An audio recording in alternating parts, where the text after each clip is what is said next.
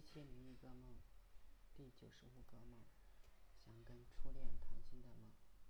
有一天，我在座位上拆一个复杂的锁芯，有个女同学很好奇，她要看我怎么操作，就来到我的座座位，哪知头发卡在桌角的缝隙里，就问她是否可以让我用剪刀剪掉，她表示可以，我就拿剪刀剪了她金色的长发，结果发现地上。一大堆金色的头发，他非常气愤的用眼睛瞪瞪我，感觉他可能想发怒，我也非常无奈，也不想故意剪他头发。他最后怒气冲冲的走了。不一会儿，索性被我无意中碰到，掉在地上，滚到讲台下面，零件散了一地。还好老师不在讲台上，但是我也不敢去捡。后来有同学在黑板上写老师布置的作业。不一会儿，他被人叫走了。初恋开始上去抄作业，他写的很快，他的字也很漂亮，正如他的人。最后，他抄满了满黑板才坐下来，坐在我旁边。因为我坐在靠墙的位置，黑板有点反光，所以不得不靠近他。他发现以后，就用口头读作业，我在旁边记录。但是他的速度很快。我这边还没写完，他就念到下几题了。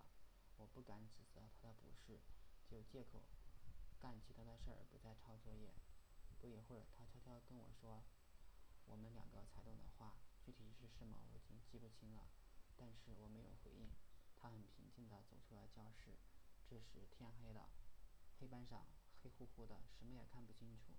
我就点了一根蜡烛放在讲台上。不一会儿，风把蜡烛吹灭了。我就下来准备借火，因为找不到打火机。我后面是郭国军和他的女朋友，他女朋友正在课桌上睡觉，他旁边就是点着的蜡烛。我准备去借火，郭国军看着我，似乎怕我不小心烧了他女朋友的头发。不过我更加小心了，反正距离他女朋友很远。在最后，班长王飞擦掉了黑板上的作业，重新抄作业。我在等初恋回来。而等了好久，他也没有来。开始我以为他只是暂时有事。这时同学们纷纷离开教室，我出门去看，正好他看看见他和一个女同学走在花坛的旁边，背着包，他还搬了一个收纳盒，似乎准备回家。我犹豫要不要去追他。其实我想跟他聊聊，在教室里边感觉不方便，如果在校园里交流他，似乎也不太好。我担心他不希望别人知道我们两个的事。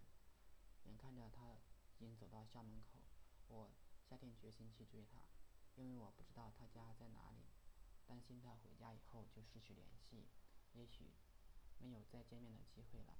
我追上他，喊喊他的名字，他和女同学回过头回过头来看我，时间就定格在这一秒。